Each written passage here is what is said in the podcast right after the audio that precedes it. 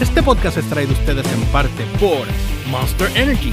Unleash the Beast con Monster Energy Drink.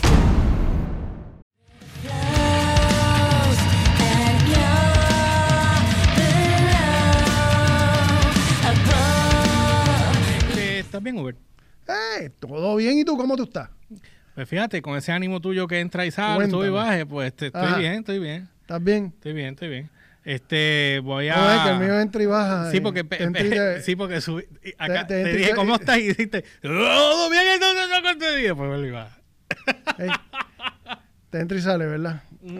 Así de bueno soy. A ti sí te sale. Mira, Ajá. vamos a hablar del cambio de la industria de la música. Cuéntame, ¿qué, qué, Hoy, qué ha habido? hoy yo tuve el segmento mío de radio en la X con Lismari, Ajá. eh, Agustín y Natalia, los cuales no vi a ninguno en ningún momento. ah, porque... Porque usualmente no los veo porque la- el, Skype no me deja, pero yo lo que, lo que estaba haciendo estas últimas semanas es poniendo el teléfono en el live de ellos. Entonces en, en YouTube. Sé que hay un delay, digo en Facebook, sé que hay un delay, Pero ves cómo... pero tengo ahí un- un- una referencia. Perfecto. Pues hoy no, hoy yo estuve todo el tiempo en cámara. No me, no me, no hubo transición más que para las fotos que yo envié y vámonos que es tarde. No, no me sentí, o sea, y vine a cachar cosas después cuando volví a escuchar el replay. Mira, yo no voy a hacer chota, chequense en Zoom, en Zoom. Lo hablé ya, lo hablé ya, lo hablé ya. Zoom, Porque es Zoom que brega, Zoom brega. lo hablé, lo hablé. Vamos a ver qué Es- me dicen. Skype me lo pela. No voy a decir más nada, De base, pero... de base y raíz. Ajá. Estoy pensando que tengo que salir de aquí a pintar y me entró un sueño un momento con esto. Sí. Y esto no tiene azúcar. No, no sugar, sí, porque no puedo tomar azúcar. Anyway, Bueno, vamos allá. Cuéntame, cuéntame, Pues cuéntame. parte de lo ¿qué- que qué- estuvimos hablando, parte de lo que estuvimos hablando, eh, y traje el tema en términos de cómo ha cambiado la industria y no y solamente hablé de tres, de tres décadas. Ajá. Tre- hablé de tres décadas y de 80, la 90, 2000. 2000 y entonces los cambios de cómo era la industria en su momento. De que tú, tú vendías discos y tú hacías dinero con la venta de discos y hoy día no es así. No. Hoy día hoy día es eh, conciertos, eh, eh, meet and greets, eh, merchandise, etcétera, etcétera. La etcétera. fórmula ha cambiado constantemente, pero básicamente, y redundando la palabra básica, hemos regresado a, lo- a los básicos. Al principio, cuando les digo al principio, es cuando se inventaron los fonógrafos y toda la cuestión, años 20, años 30, 40. Eh, el disco era la forma de tú promocionar tu espectáculo, porque el artista vivía siempre del espectáculo. Y la forma de que él se diera a conocer era, mira, escucharon el disco, antes de que él llegara ya la gente había escuchado el disco. Ahí fue que poco a poco, empezando por una canción, después por dos o tres canciones, después cuando se hicieron los long playing, por ahí empezó la cuestión. ¿Cómo evolucionó eso cuando llegamos a los 70? Porque de los, yo creo que hasta como hasta los 60 y pico, la- esa, esa fórmula se mantuvo bastante intacta cuando los Beatles, cuando Elvis Presley. Elvis Presley seguía siendo el, el, el, el- cantante por excelencia, el, rey del rock and roll, igual que los Beatles en su momento en los 60, pero ellos vivían del espectáculo. Su grasa más grande era el espectáculo. Los discos eran una, vamos a poner Bueno, una, pero la- sí, era un buen pero tú estás- incentivo, pero promovían el espectáculo. Pero tú estás hablando, show. tú estás hablando de la época, de los En- del en- 60 en- a 70. Como hasta los 60 y pico. En los 70 fue que empezó a cambiar la, la fórmula y de, y de repente las casas disqueras empezaron a pagar más a los artistas en, a cuestión de disco. Y el, el artista generaba más dinero en el disco que en el espectáculo, en muchos casos. Bueno, fue el caso. Hace, creo que te hice una salvedad no hace mucho, eh, eh, un- una entrevista que había yo visto de viejísima, de cuando Howard Stern estaba comenzando en la radio en Nueva York, cuando él estaba con su programa en Nueva York, y no y logró conseguir eh, eh, dónde estaba Axel, cuando ellos acababan, Axel Rose, cuando ellos acababan de dar el palo con Appetite. Exacto. Y él estaba en un hotel De- y qué sé después yo. de esa noche, a medianoche en MTV que tiraron... Sí, de eso hablé hoy yo aquí. Hey. un poco de cátedra y de historia aquí hoy. Hey, Hey, te la han un visto todo. poquito, un poquito. No me, ahorita como gato. Mm. Anyway. Anyway, pues el punto es, el punto es que este Sí, este, ¿cómo es? El punto es que cuando, Ajá. cuando me escriben acá y se me va el hilo, me caso en nada.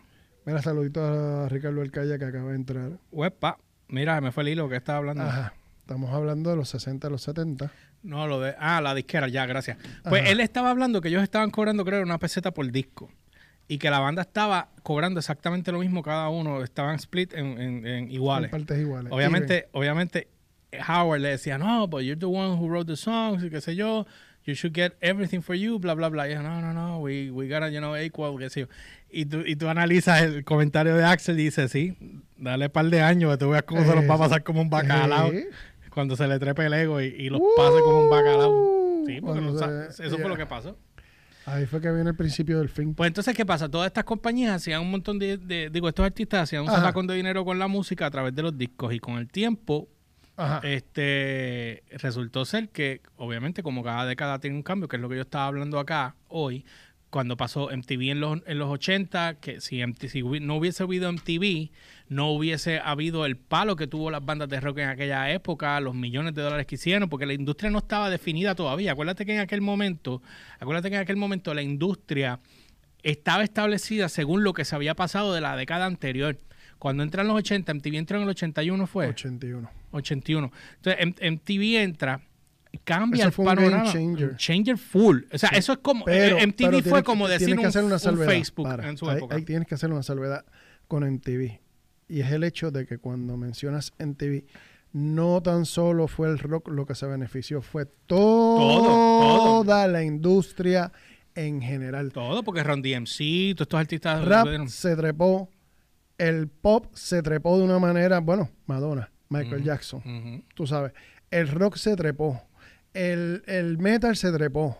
Cuando te digo rock, te estoy diciendo hard rock, este, y cuando te digo heavy metal, glam rock, heavy metal, que, que tú podías hacer esa raya que había, que tú sabes que, que el que era, que el que era, porque había también soft rock, ¿sabes? Sí, Hay- su, hay- vertiente, su su- vertiente. pero el asunto es que sin importar el género, sin importar la subdivisión, hubo un brillo de todo el mundo, hasta el New Wave, hasta el todo, todo, de una manera, o sea, la industria musical en los 80 explotó como nunca jamás había explotado y no ha vuelto a suceder.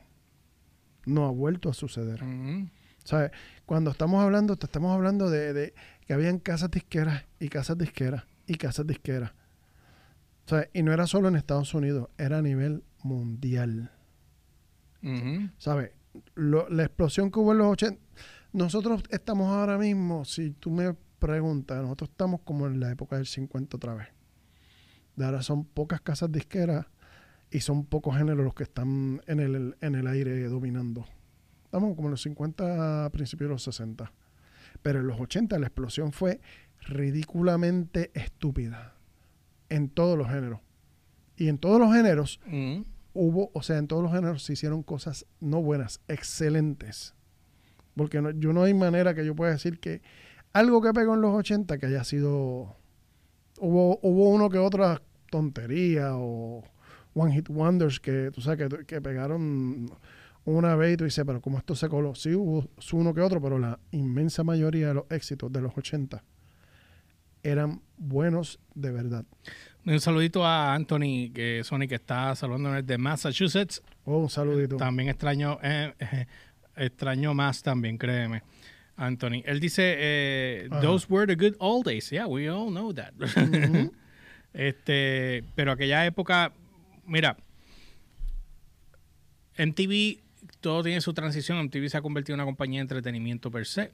Ellos vendieron, MTV se vendió, lo compraron vaya, por yo no sé cómo, sí, por yo no sé por cuántos millones fue que se vendió MTV en su época. ¿Podría yo atribuir el cambio de las disqueras a la caída de MTV cuando dejó de, de poner música y se dedicó a hacer los reality? ¿Cómo es? Vuelvo. ¿Podría yo echar, no echarle la culpa, pero podría yo atribuirle a MTV cuando ellos cambiaron a los 15 años, cambiaron el, su formato de dar música a de repente estar con los con los con los reality shows Sí. y toda la cuestión. Sí. Y de, y de repente la música hizo... Bueno, por supuesto, yo entiendo que sí.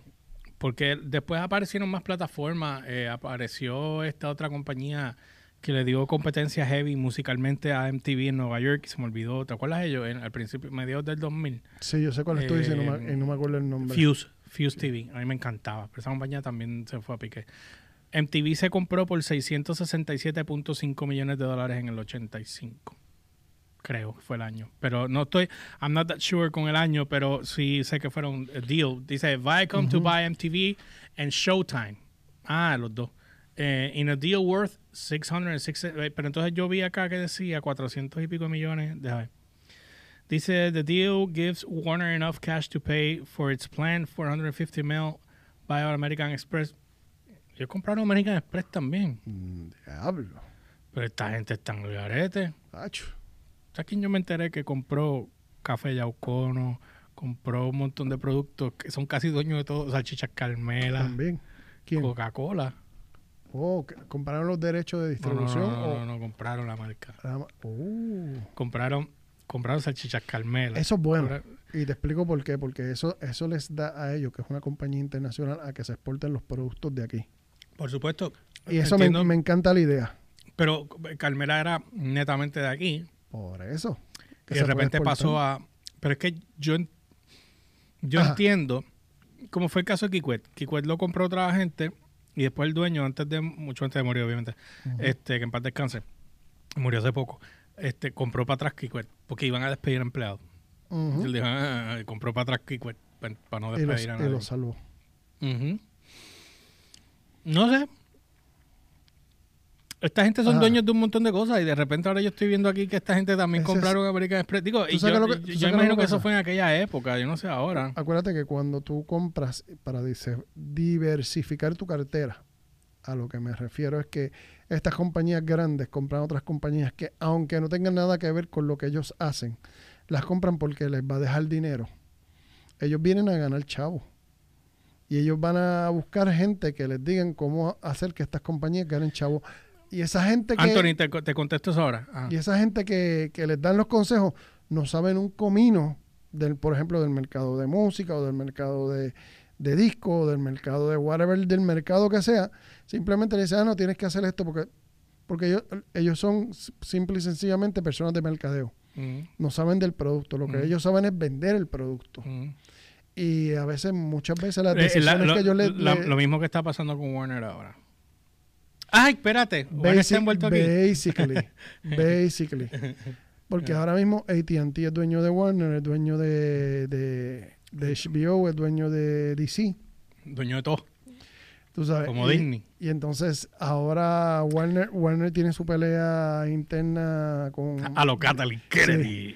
DC Warner. Ellos no podían quedarse atrás, tenían que hacer lo de ellos sí, también. DC Warner tienen su, su pelea interna porque quieren quieren quitarle el, el Snyderverse, pero AT&T y HBO Max quieren seguir el Snyderverse. Mira. pues, pues Ajá. es, es algo así, pero en este caso el, lo- los que se supone que no sepan están a favor del, del, del mainstream, de, de la gente. Mientras que en, en el caso de en el caso de cuando se compró MTV, este, los directivos de MTV que estaban dirigiendo, que hicieron la compra, este, dijeron no vamos a no nos vamos a dedicar más a promocionar música, vamos a darle eso poco a poco a un lado y vamos a darle a otras cosas como lo- los reality, que ellos fueron los que comenzaron los reality y A eso, filosofía a eso es lo que entró después. Anthony, pero déjame antes, quiero leer algo aquí porque dice, Ajá. the sales initially makes Viacom the nation's sixth largest provider of cable television programming. Ujú. Ok, en aquella época. Dice MTV, the pioneering provider of music video programming for cable systems, uh, has about 26 million subscribers on those days. Of MTV's two other networks, que era VH1, Video Hits One, Ujú. Ad Service eh, AIM, que ese era el target que estaba apuntando para el target de 25 a 54 años de edad, reaches 8 million households. Eh, y Nickelodeon eh, apuntaba a niños que eran 25 millones. Showtime slash The Movie Channel distribuía películas y, y producciones especiales de pro- en programación y tenían un, pro- un promedio de 8.5 millones de suscriptores. So, saca números de aquella época ahora. Ellos estaban atacando todos los demográficos. Todo. Entonces Ellos- ellos, compraban para poder atacar a todos esos demográficos. Ellos estaban haciendo las cosas estadísticamente. Estaban bien trabajados. Si no, estadísticamente está bien trabajado. Lo que, bien pasa, trabajados. lo que sucede es que cuando tú miras el resultado, el resultado cuando fue, no resultó ser lo que ellos estaban esperando. Y el problema es que al- el- la alteración de MTV, que luego que creó el hype súper brutal de los 80, Mm. en todo, en todo el sentido de la palabra, que levantó la música, de repente cambiaron, cambiaron su formato para dejar menos música y más reality show. Eso a nivel de la industria de la música, en los no- especialmente pasa- en los 90. Lo que pasa es, yo lo que veo de esta manera, ok, Mm. no podemos estancarnos en una cosa. No, hay, hay que evolucionar. No, y a veces, hay veces que nosotros no queremos evolucionar. Yo me he dado cuenta que en este género que tú y yo amamos, que es la- el rock, es un género que es bien difícil de evolucionar y la gente se, se pone en reancia a los cambios. Se niegan. Por completo, se cambia. Mira lo que le pasó a Metallica. Metallica hizo el cambio y backlash all the way. Se recortaron, load, reload. ¿Entiendes? Salieron de su área, eh, se tiraron después este, eh, eh, Some Kind of Monster, el disco, eh, vendieron un montón, pero trajeron gente nueva, entonces los que eran fanáticos hardcore del trash para la época de Kill Em All, pues como que, ah, esta gente se vendieron, plan, y se fueron. Pero, si te- Pero- sin embargo, en ese exactamente igual que Metallica, le pasó a Aerosmith, que ellos murieron, prácticamente estaban casi moribundos. Y cuando ellos decidieron rehacerse y reformarse y actualizarse, y mira el éxito. Es que si tú no, si no evolucionas, te estancas. Y entonces esa es la parte difícil, llegar a la evolución. Pasó también con Chicago. Lo que era el, el conjunto de Brass a lo que después fue Chicago, en la época de Peter Cetera. Tú sabes, Ajá. son, son, cuando tú comparas una época con la otra, lo mismo le pasó al mismo Journey. El Journey de los 70 con Greg Rowley era una cosa. Cuando viene este Steve Perry, eso, es Eso- otra eso- cosa, otra cosa. normalidad de tres pares. Y Es también ilógico. le pasó a Bon Jovi cuando de momento se metió a Vaquero. Ay, cuando Que le se, fue la época de ponerse a cantar country. No, no, no, entre country y las baladas. La madre. Uf, ahí, fue, sabes. ahí fue cuando yo dejé de escuchar a Bon Jovi full, full. O sea, ese- eh, yo fui esa demográfica que no evolucionó con él. Ah, Coño. El asunto, el asunto es que en algunos casos te funciona el cambio y en algunos casos no te funciona. ACDC. ¿Cómo hay- Mano, yo creo que esta es la pregunta más ridícula. ¿Cómo ACDC, luego de casi 50, prácticamente 50 años, ellos mantienen su fórmula original? Yo sé, todas sus canciones suenan iguales. Me- Pero, me pero. importa pero, un Está bledo. bien.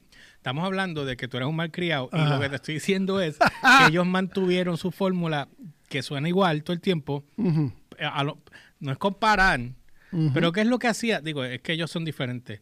¿Cuál es la diferencia? Escúchame, ¿cuál es la- dame la diferencia. ¿Cuál es la diferencia de Nickelback? Que el- cuando tú tocabas los mismos acordes, cambiabas la melodía, era lo mismo. Eh, Versus a, a AC/DC. la diferencia, Ajá. tú dices que todas las canciones suenan igual. No, no, es que te- no, no, tú sabes que estoy siendo, te estoy siendo Ajá, dato, ¿no? pero- pero, pero, pero- tienen un gran parecido. Porque, eh, ¿tú sabes cómo se llama ese parecido? Se llama su estilo propio. A ver, pero yo no te Eh, voy eh, a... Ok, ok, ok. O Nickel- sea, tú me quieres decir a mí Ajá. que hoy yo vengo y saco esta canción. Tan, taran, tan, tan, taran, tan, tan, ta, tan. Y mañana hago otra. Tan, taran, tan, tan, tan, ta, tan, tan. Y después hago otra. Tan, taran, tan, tan, tan, tan, tun, tun, tun, tun, tun. Ya, eso es otra canción. La diferencia. Son, las, son los finales lo que la- dice el cambio. la- la difer- digo, además de que cada riff es diferente. No hay ningún riff de que se parezca una canción a otra. A nivel de riff. Mm. Pero la diferencia es que ellos venden discos. Nosotros podemos opinar y ellos siguen vendiendo discos. y siguen Oh, espérate, vendiendo espérate, discos, no me malinterpretes. Y, a- Una y cosa es ahora van a sacar un álbum nuevo que viene por ahí. Bueno, ya sacaron un Sí, ya, video ya unos sacaron meses. Sí, por eso que el álbum ya está, ya, ya- ya el álbum está ahí al lado. Ya el álbum está al otro lado del charco. Bueno, Sacaron ya dos, llevan dos, dos, dos EP. MTV, eh, obviamente los realities, y esto es lo que Antonio había escrito ahorita, lo- y tú lo comentaste ya también, los reality yo siento que era parte de la evolución necesaria. Ahora, yo no hubiese eliminado como ellos hicieron, porque ellos básicamente lo que fueron fue, empezaron a hacer fue traer nuevos productos, nuevos productos a la plataforma y sacando lo viejo. O sea, lo que hizo crecer a MTV no le dio... Ellos lo desecharon. Lo desecharon. No, es como una persona que va envejeciendo. En, Pero- vez, de, en vez de usar el knowledge de esa persona, pues lo descartan. Pero, ¿Me si te- entiendes? pero ¿qué sucedió con eso? Mataron su propia marca. Mm. Porque tú lo... tú La lo- mataron, pero óyeme, la mataron para nosotros, para, para los X. La generación que vino detrás de nosotros, ¿cuál fue? eh, los millennials. Pero ah, hubo otra generación antes de los millennials, que era el between de nosotros y otro más, de los millennials. Era, había un happy medium entre ellos, el Y. El Y, la generación Y. Después nosotros fue la Y. Y después fue millennials. No, porque los millennials son la misma Y. Ah, la Y son los millennials. Sí, señor. Del 84, en ad- del 85 en adelante. Ya. Esos Ok, son los está bien. Pues, mala mía. Qué bueno que me corriges. Era- Este, pero a lo que voy. Esa generación creció con Nickelodeon, con, eh, con Disney Channel, eh, creció con, digo, ya nosotros éramos un poco más grandes, pero crecieron con todo eso y MTV, ellos no vivieron la época de, algunos de ellos no vivieron la época del Headbangers Ball, de Joe MTV Raps, de nada de eso. Cuando ellos caen? Ellos caen cuando entonces entra eh, The Real World y empiezan a entrar la- los parties de, de la los parties de ellos de Hay- Spring. aquí hay una constante que no te has dado cuenta. Y yo te puedo decir en, en TV, podemos hablar de la industria de la música, pero hay una constante y te puedo hablar de la, de la industria aquí local, cuáles fueron los cambios. Pero el constante en todo, en todo el punto es la década de los 90. En la década de los 90 ocurrieron unos cambios, significativos una cosa... para la industria. Heavy, heavy, sí. O sea, lo- cuando te digo cambios, te estoy hablando, las casas disqueras cambiaron de una manera, de repente, vamos, primero eran Cupido y después se convirtieron en Calígula. Ok.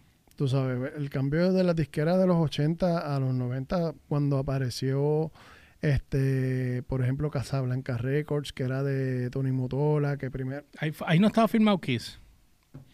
Kiss Casablanca, firmó- sí, Kiss Casablanca. Kiss firmó con Casablanca, Sí. eso era de Tony Motola. No sabía.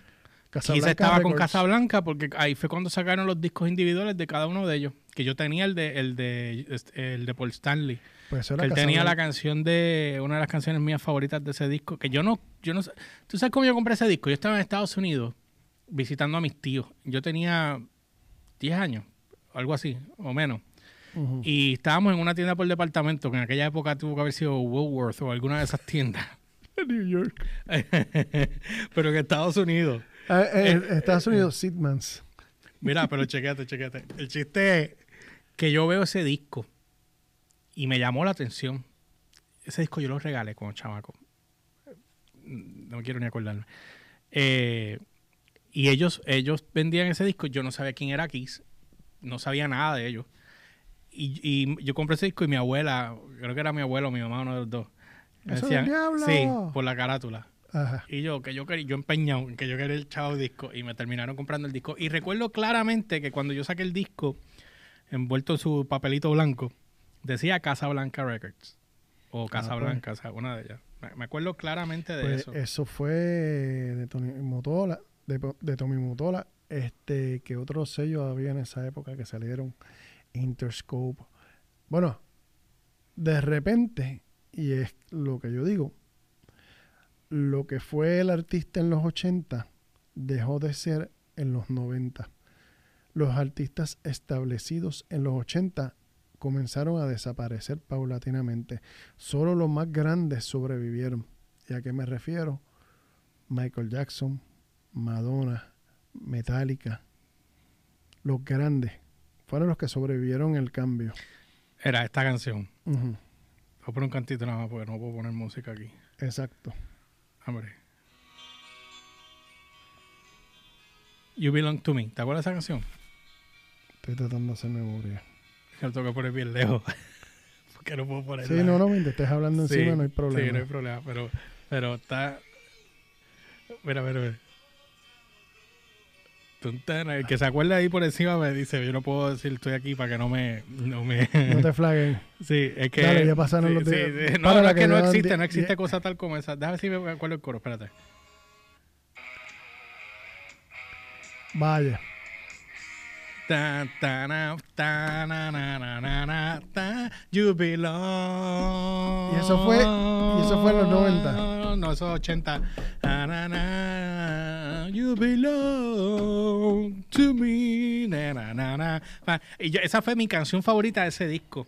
El que no esté, el que esté viendo, mira, esta es la carátula. Si lo pueden ver ahí, esa es la cara de Paul Stanley maquillado. Y esto, te voy a decir qué año fue esto, a ver si me dan la info aquí. Se supone que me den la info. Ok, dice aquí, eh, producido por Paul Stanley, compuesto y escrito por él, eh, assistant recording, bla, bla, bla, bla. Déjame ver si me dice la disquera. Este. Ajá. Ay, Ajá. Sorry, este. Producer, eh, lyrics, oh my god, dime el label, Dios mío. Este, lyrics, lyrics, producer, producer. Espérate, que esto sigue por ahí para abajo. Este, mira, bro, yo lo busco acá. Casablanca Records. Ajá, sigue, continúa. No, continúa tú, que, que estás Es diciendo. que estoy buscando. Ok, pues nada, lo que te quería Ajá. decir que cuando yo escuché ese disco por primera vez, Ajá. a mí no me gustaba la música de ellos, pero de repente Le cogiste gustito. Ujú. Mira, Casablanca Records, este... Déjame poner aquí Kiss. A ver. Ok, Casablanca Records, sí, Vinyl. Exacto, me tienen hasta venta. está- hay gente vendiendo esto.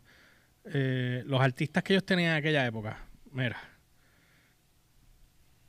Este, George Moro- Moroder, Lindsay Lohan, dice aquí, Casablanca Records. Esto tiene que ser más, nuevo. Sí.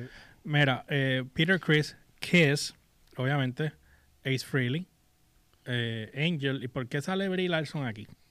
Brie Larson, Brie Larson no canta. que yo sepa. Ese será el último. Para variar. ¿Tú te imaginas? Sí, no, no. Mira, eh, eh, Captain Marvel. loco, fue fundada en el 1973, hace 47 años atrás. Dice Former Buddha Records, se llamaba. Eh, diablo, esto, esto es bien viejo, obviamente fue eh, nombrado a nombre de la película Casablanca, que fue del 42. Y en el 73 fue eh, basada, based en Los, An- en Los Ángeles. eh, y Esa era la de secure, eh, secure Financing by Warner Brothers Records. Esa era la de la, la donde estaba Tommy Motola cuando se sa- cuando se salió de Ese- Columbia Sony. Son, él no era el manager de, de Hall Oates. Él era manager de Hall Oates. Tommy Motola era manager de Hall Oates Tommy y después se va para la, para, para To- disquera. Tommy, Tommy Motola era el, el marido de Mariah Carey. Yo lo sé, pero te fuiste Y- más adelante, yo me estoy yendo más para atrás. Ajá. Él era manager, si no me equivoco, de Hall Oates. Y de ahí, si no me equivoco, y de ahí entonces él brinca a la industria de la música como ejecutivo. Eh, hay, hay que empezar los... Vamos a... No quiero ponerlo a él como ejemplo porque no fue el único. Mira, en el 77, Polygram Records adquirió el 50% de stake de Casablanca por 15 millones en el 77. En el 80 eh, compraron el resto. So, Polygram se adueñó de Casablanca después eventualmente. Entonces, also that year, one of the biggest label, eh, Donna Summer acts, Donna Summer depart from Geffen Records, and she and Casablanca filed uh, to agree on her musical direction for the future. Eh, that same year, Polygram pushed Bogart out of Casablanca. Diablo, esto, esto es un bochinchazo, brother. Aquí están todas las disqueras metidas. Mercury Records. Todo el mundo. Chocolate piensa- City Records. De Chocolate City Records. ¿Qué es eso? Papo, hay tantas y tantas y tantas y tantas casas disqueras que tú no sabes que existen Y después salió, y después salió Universal. y que son dueños de un montón de, de, de un montón de Mira, derechos. mira esto, mira esto, mira esto. En el 99, Polygram, incluyendo sus subsidiarias, fue comprada por, por Seagram, que era un merge entre MCA Music Entertainment Group, eh, para poder formar, adivina qué, Eh, ¿Cuál? Universal Music Group. Universal. So, Universal Music Group viene de Seagram y MCA Music Entertainment Group. Estamos aprendiendo algo de historia. En el 2000, la Casa Blanca Records fue revivido por eh, un joint venture entre Universal Music y ¿Y quién? Tommy Motola. Gracias. Buenas noches. Merry Christmas. Very happy Y Tricking Tommy Day. Motola. Y después, que fue... Exactamente. Déjame bajar el volumen aquí, espérate. Y después, este uh, Billboard, uh, Billboard ad- article, Motola dijo que él escogió ese nombre as a homage of the original label, but that uh, there was no connection between the old and the new labels. Casablanca is A ese, currently... a, ese, a ese Casablanca era el que me refiero. Casablanca is currently a dance and electronic label on the Republic Records, que es otra disquera que salió mucho después, que es by, MG by GM. Brett Alpero, Alperowitz, Alperowitz, como se diga. Eh, Elliot puso algo ahí, no sé. Sí, de Holland Oates. Anthony, ¿ves? Oates. Sí, porque yo me acuerdo haber visto eso, que, que él, él era, él era manager de ellos cuando estaban empezando. Pero empezando, empezando. Cuando Tommy Motola tenía pelo. Tenía pelo. sí, y flaco, Exacto. flaco. Vio la oportunidad y se tiró de cabeza. ¡Wow! Imagínate. Así que, oye, aprendimos algo nuevo. Pues Casablanca Records, sí, me acuerdo, me acuerdo. Y me acuerdo que Paul Stanley lo decía muchas veces también. Sí, pero el Casablanca de la que yo me refiero. Y el, lab- el, el logo es casi el mismo. Y todavía la disquera existe, mira. Sí. Mira, mira. No, la, Casabla- la disquera Casa- existe todavía. Casablanca existe. La disquera existe todavía. Pero Tommy Motola no tiene nada que ver ahí, me imagino, ¿verdad? Porque después de cierto tiempo esta gente se, se, Sí, se diversifican el- y venden y ya. Exacto, y salen en Revolú. Él se quedó, él se quedó, con- lo único que le, yo creo que lo único que se dedica es a hacer manager de Mira. Lindsay Lohan está con esta gente aquí.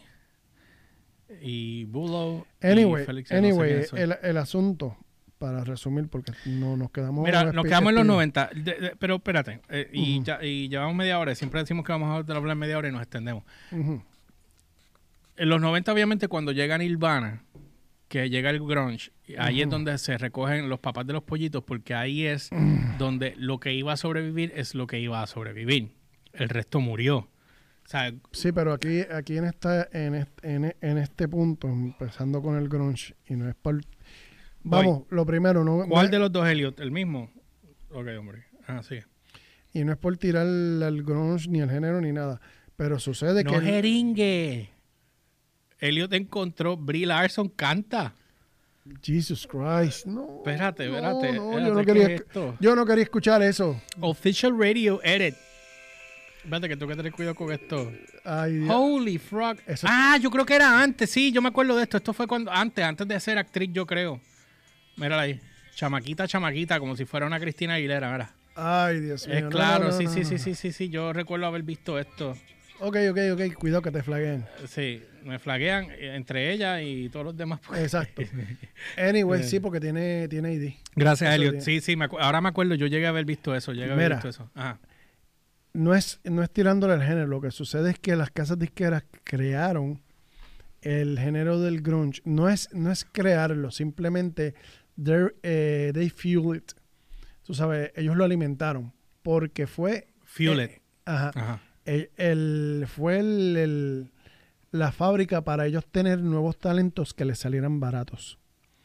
Para firmar artistas desconocidos o poco conocidos, por no decirlo. de- Sí, sí, sí, sí. Tú sabes. Y ir saliendo de los artistas de los 80 que les salían ya demasiado caros, los contratos caros, salían. Ah, ah. Y voy a tirar estos artistas, voy a pegarle dos éxitos que yo los voy a, a pagar y los otros que ellos los pongan y, eh, y hacemos los, los discos en vez de ser de 10 o 12 canciones, los vamos a Mira, hacer de 7. Pero fue la época, fue la época donde si tú eras ejecutivo en la, en la era de los del No, hard rock y, y el metal y to- toda esa generación de los 80, cuando entró el grunge, tú eras del grupo de los que no te querían y te despedían. Hubo muchas personas de labels que no los querían porque venían de X o Y. Eso le pasó a Eddie Trunk.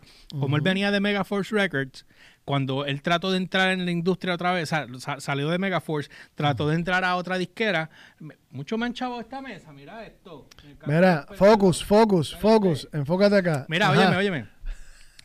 que tú sabes que yo tengo. ADD. Mira, oye. Sí, ya me di cuenta. Este, eh, él, él cogió y trató de conseguir trabajo y no se los daban.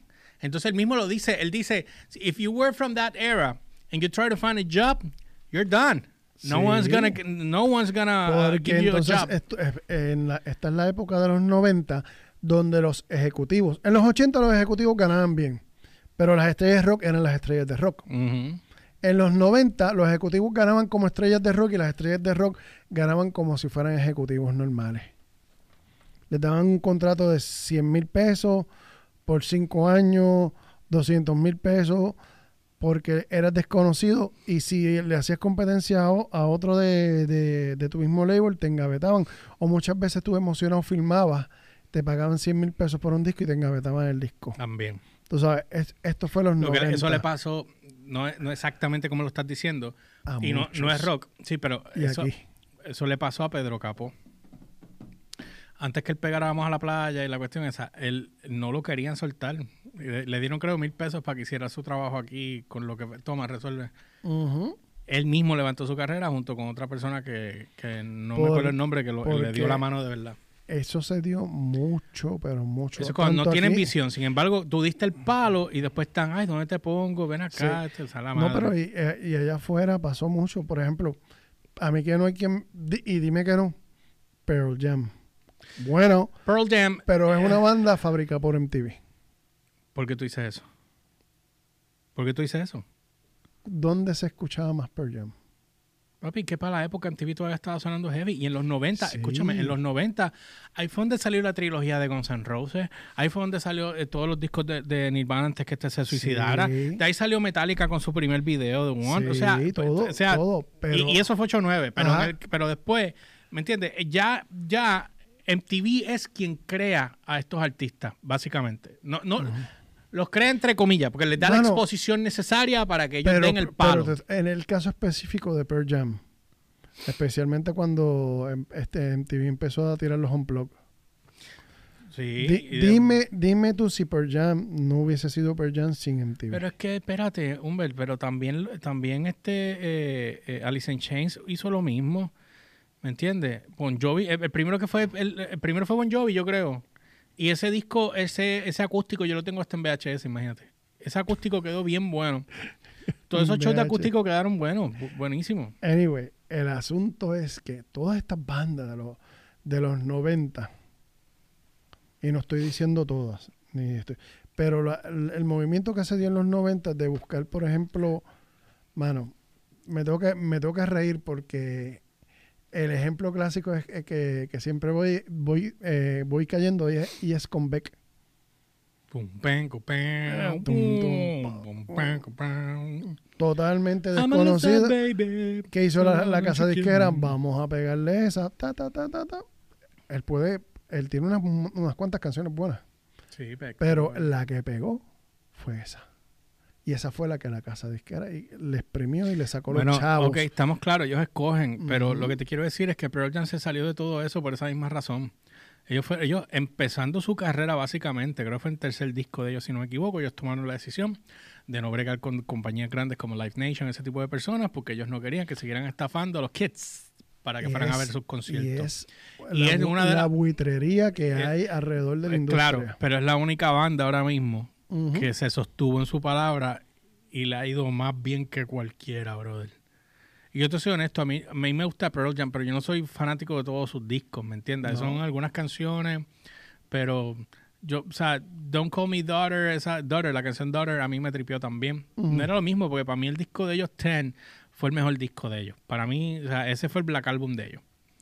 Pero todas estas bandas, incluyendo Guns N' Roses, mismo Skid Row, mismo Pantera, todas estas bandas de la época eh, lograron lo que lograron porque MTV los puso, o sea, les dio la exposición, no es que los puso, les dio Ahora la te, voy a exposición. tirar, ahora te voy a tirar un factor. Y dale, porque quiero brincar de aquí, porque aquí en, en los 90, ajá, Te voy a tirar rápido un factor clave. ajá, que sucedió en los 90, que explotó en los 90, que cambió la industria para siempre. Y lanzó y, e hizo famoso a un montón de artistas, aunque no les gusta admitirlo. Y se llama Napster. Napster, que muchos criticaron, que muchos dijeron, fue el método de promoción más grande que había en los 90 para cualquier disco, cualquier fue la, pre, canción. la, pre- la pre- ¿cómo es la? Esa fue la plataforma Sí, pero precursora de lo que precursora era la palabra, gracias. El, mira, tú sabes que yo he tenido que hacer mucho, llevo años haciendo Cre- research de esto, creó el modelo de negocio. que en su momento nadie entendía. Todo el mundo quería tumbarle la cabeza a Napster porque ellos no sabían cómo trabajar con eso. Decían, no, no, porque la fórmula es la misma. Lo que hablamos ahorita, evolución. La evolución es tan, tan automática, es tan, es tan precursora y tan con vida propia. Estoy buscando la palabra y no me sale. Pero Ujú. es con- tiene vida propia prácticamente porque la evolución tú no la puedes detener. No, no, tú, le puedes, tú le puedes poner un freno, pero ella va a buscar la manera por donde meterse. Es igual que una mata. Tú sabes las plantas, la, la- ¿cómo se llaman las plantas estas? Los poison ivy, ¿cómo son las? Enredaderas. Ajá. Esas, por más que tú de esto, siempre va a salir por algún lado y se va a meter. Vuel- Vuelvo y te digo. O sea, la, la evolución. ¿Qué le, qué le tocó a las disqueras hacer? Ah, pero se dieron cuenta bien tarde. Cuando trataron de capitalizar y envolverse, les tomó tiempo, que fue lo que pasó cuando entró Spotify. So, Spotify cogió a Napster, o sea, la idea de Napster, y la convirtió en otra cosa que le costó un montón de dinero. Cuando ellos salieron, cuando Spotify lanza en, en Europa primero, porque Estados Unidos no le quería dar las licencias. Ellos lanzan en Estados en Europa y cuando Europa lo eh, embrace it, Estados Unidos dijo, oh, we're losing money, we gotta do this, bla bla bla bla bla. All right, here's the license, let's do this. Y mira ahora como se están saltando como puercos sin hacer nada, brother. Sí, Porque man- ¿sabes qué? Mantenimiento de la plataforma. Porque ahora no tienes que dar casi, no tienen que gastar tanto dinero en publicidad ni promoción. No es como antes que tú tenías que gastar millones de dólares para promover un artista y ponerlo al, el- paso, el- ¿me entiendes? Y, y voy directo al grano rápido. Aquí el problema de la industria es bien sencillo. Hay mucha gente que quieren comer o que quieren guisar del éxito del trabajo de eh, X músico o de X cantante o de X banda. Y entonces cuando una banda va a cobrar, la disquera quiere cobrar, el, el publishing quiere cobrar, el otro quiere cobrar. Y cuando vienes a ver lo que la banda cobra es una miseria. Es una porquería. Es casi nada. Mira, y, ese es el, y ese es el problema. antes de leer el comentario de Arnaldo, Ajá. perdón, quiero re- resaltar algo que dije hoy en, en el programa de radio. Y es que mucha gente se le olvida que... ¿Qué? Estás resaltando. Idiota. Este, este, una de las cosas que a la gente se le olvida es el hecho de que Ricky Martin, ok, Gloria Estefan y Miami Sound Machine abrieron una plataforma en el mercado anglo, pero la industria era muy joven todavía en aquella época. No había evolucionado como lo es hoy día. Ricky Martin en los 90, en el 1999, en, en- en los. Academy Awards, Grammy Awards, en, en number 41, ujú. Ricky canta La Copa de la Vida y da un palazo tan grande Eso que abre la puerta. Eso fue en el, en el 99. En el mundial de la. No, eso fue después del Mundial. Ya la había hecho Francia, en el, en el de este fútbol de Francia. Ya la había cantado la Copa de la Vida allí. Cuando él hace la Copa de la Vida, si no me equivoco, sí, creo que fue después, este, él hace el show. Y yo recuerdo, porque recuerdo porque yo- tuve gente que, tra- que trabajaba allí en el de esto cuando yo estaba trabajando mi carrera musical en aquel momento. que ellos habían ensayado y en el ensayo no salió nada de lo que querían hacer. O sea, que había sido difícil. El que sepa que estuvo allí, pues me corrige. Pero este cuando yo dije, Ricky había dicho como que, que salga lo que vaya a salir. Y salió lo que tenía que salir. Y el palo que dio ese macho, que hasta Madonna se fue detrás de él y Oprah lo entrevistó y Ricky fue una sensación overnight en el anglo, abrió la puerta a quienes estaban comenzando a hacer la transición, que era J-Lo, Mark Anthony y Shakira. ¿Ok? Ya entró los 2000, entra toda esta gente. Si ustedes buscan en YouTube, hay una entrevista que MTV hace que jamás me voy a olvidar. Ajá. A Ricky Martin, hay otra entrevista que le hacen a. a. eh, a J-Lo, cuando J-Lo iba a sacar el disco de ella, If you want to know me", pues que ella decía, una de las muchachas que tenía, pues te llevaban eh, fanáticos y te Mm. sentaban con el fanático y el fanático te entrevistaba. Y la muchacha ahí entrevistando a J-Lo, "Ah, you're gonna be so famous, you're gonna be so famous, it's gonna be so great. Y, y tú ves a J-Lo que le decía, I hope so, Dios quiera, thank you very much, bla, bla, bla. Y mira lo que se convirtió ahora. Mira quién es J-Lo hoy día. ¿Entiendes? Cuando en aquella época era Eso Jennifer, Jennifer López. Ahora que tú dices J-Lo, y quiero que. Dale, que quiero leer algo aquí que me Ajá. dijeron.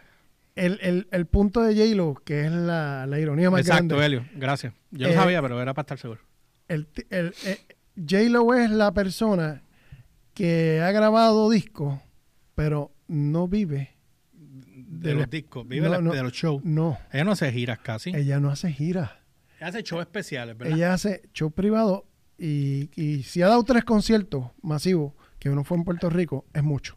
No, ella tiene que haber hecho más de tres. ¿eh? Sí. O sea, Está siendo irónico. es, es irónico porque ella es la antítesis de la fórmula. Ella vive del disco y de lo que produzca los discos. Ese es su, eh, a nivel musical, ese es su Pero espérate, espérate. espérate. Pero también, oh, ok, musical. Pero A acuérdate que, acuérdate que J-Lo tiene otras Mm. cosas. Pues tiene claro, ella, perfume, ella tiene, un tiene- montón de cosas. ella es una industria completa. Mira, Ella no vive solamente pero de esa eso. época, esa época de los 90, ese final, ese final de los 90, principio del siglo XXI, Ujú. ¿ok? Acuérdate que se estaba cerrando el siglo XX ahí. Cuando entra el siglo XXI en el año 2000, que fue lo que yo estaba comentando acá, hubo un desbarajuste a nivel de géneros. O sea, no había una definición musical cuando entraron los 2000.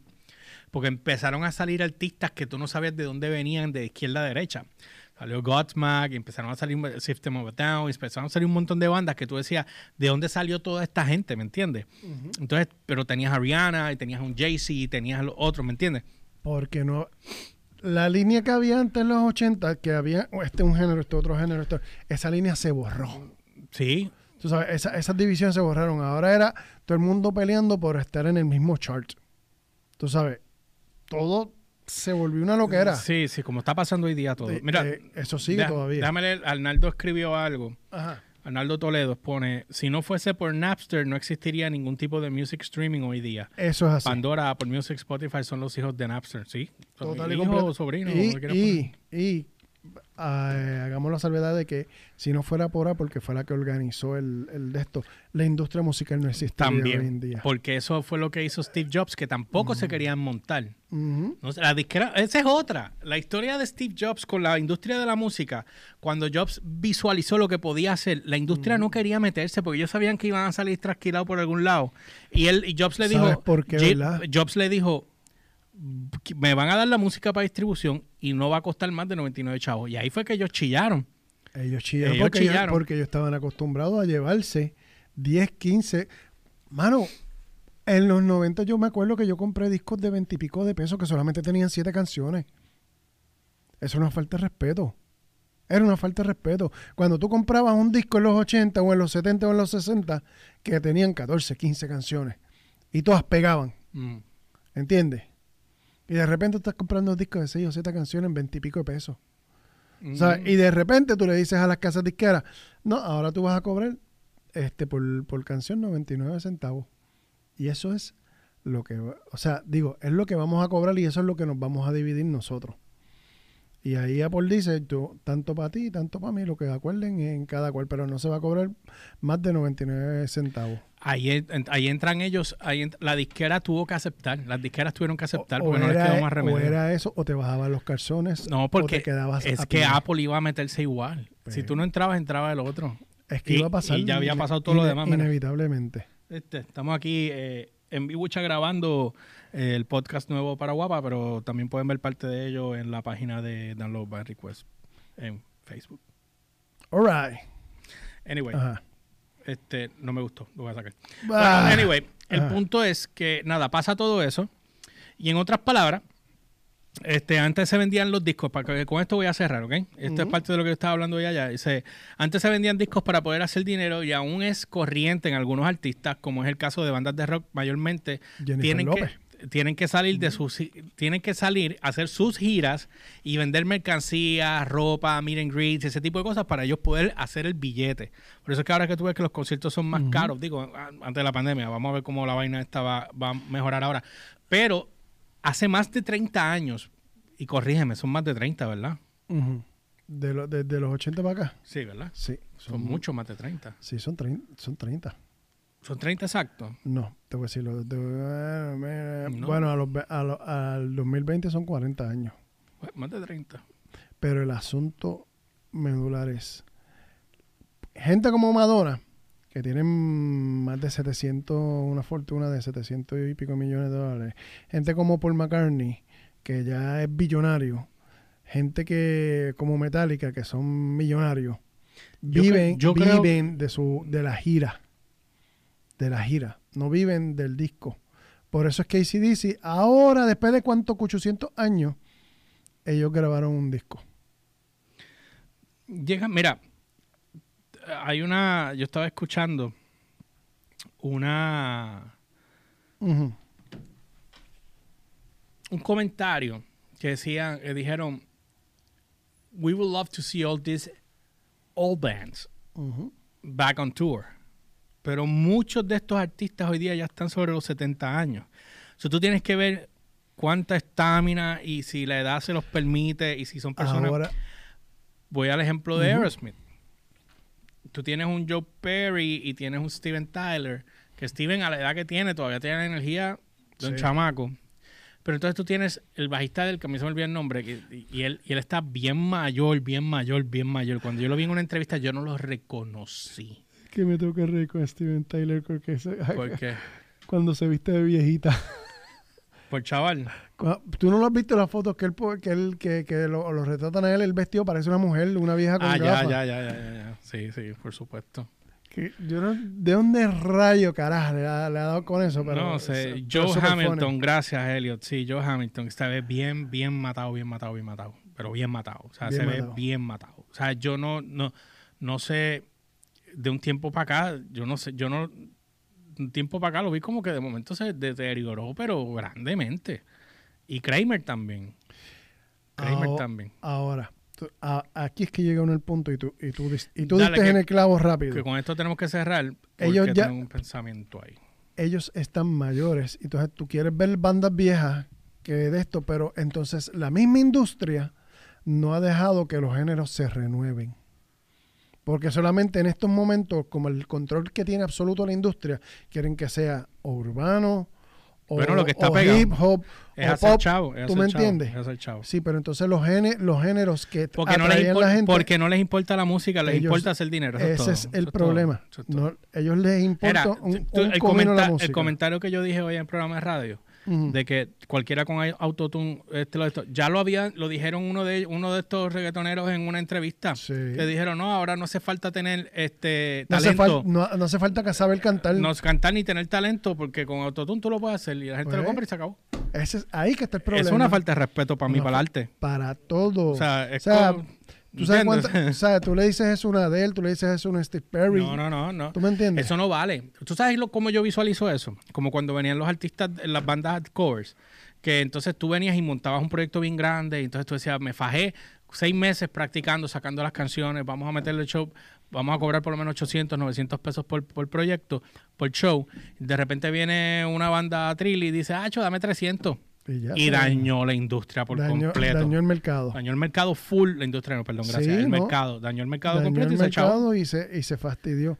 Tú sabes, pasa eso, pasan, tú sabes, la gente que tienen talento se frustra y terminan no haciendo hacer nada. terminan haciendo lo que no quieren hacer porque la gente no, no está apoyando ahora mismo a la gente que tiene talento. ¿Sabes qué es lo Porque que creen pasa? que, que- que el que no canta, Pero el que cree recuerda- que lo que está sonando es lo que es bueno. Porque recuerda que ahora tenemos una generación de cristal que siempre vuelvo y lo repito, la generación de cristal no me importa nada porque ellos pueden abrir y patalear y, como un niño de 8 años y no importa. Los adultos son los que tienen que tomar control de ellos. ¿Y qué es lo que pasa? Que los adultos vienen siendo las disqueras, las compañías de, de Ese es- un Disney, un Warner, que vienen y le hacen era- caso a ellos y le dan valor a sus puntos. Esa es la diferencia.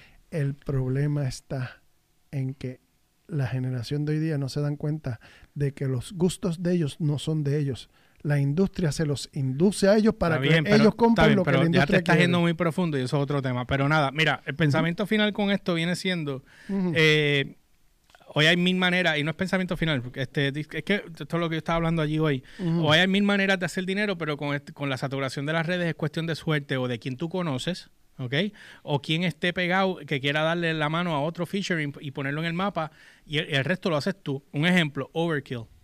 Overkill, muchos artistas dicen porque Overkill no sobrepasó y no llegó a los Anthrax o a hacer Metallica o ese tipo de cosas. Porque aunque tengo entendido que uno del- de las bandas, uno, uno de la banda de Overkill, porque yo no, a mí nunca Mm. Overkill me gustó mucho, pero este era bien pana Headfield y nunca se fueron de gira con Metallica. Metallica nunca les dio el break de ellos ir a, a hacer un show con ellos.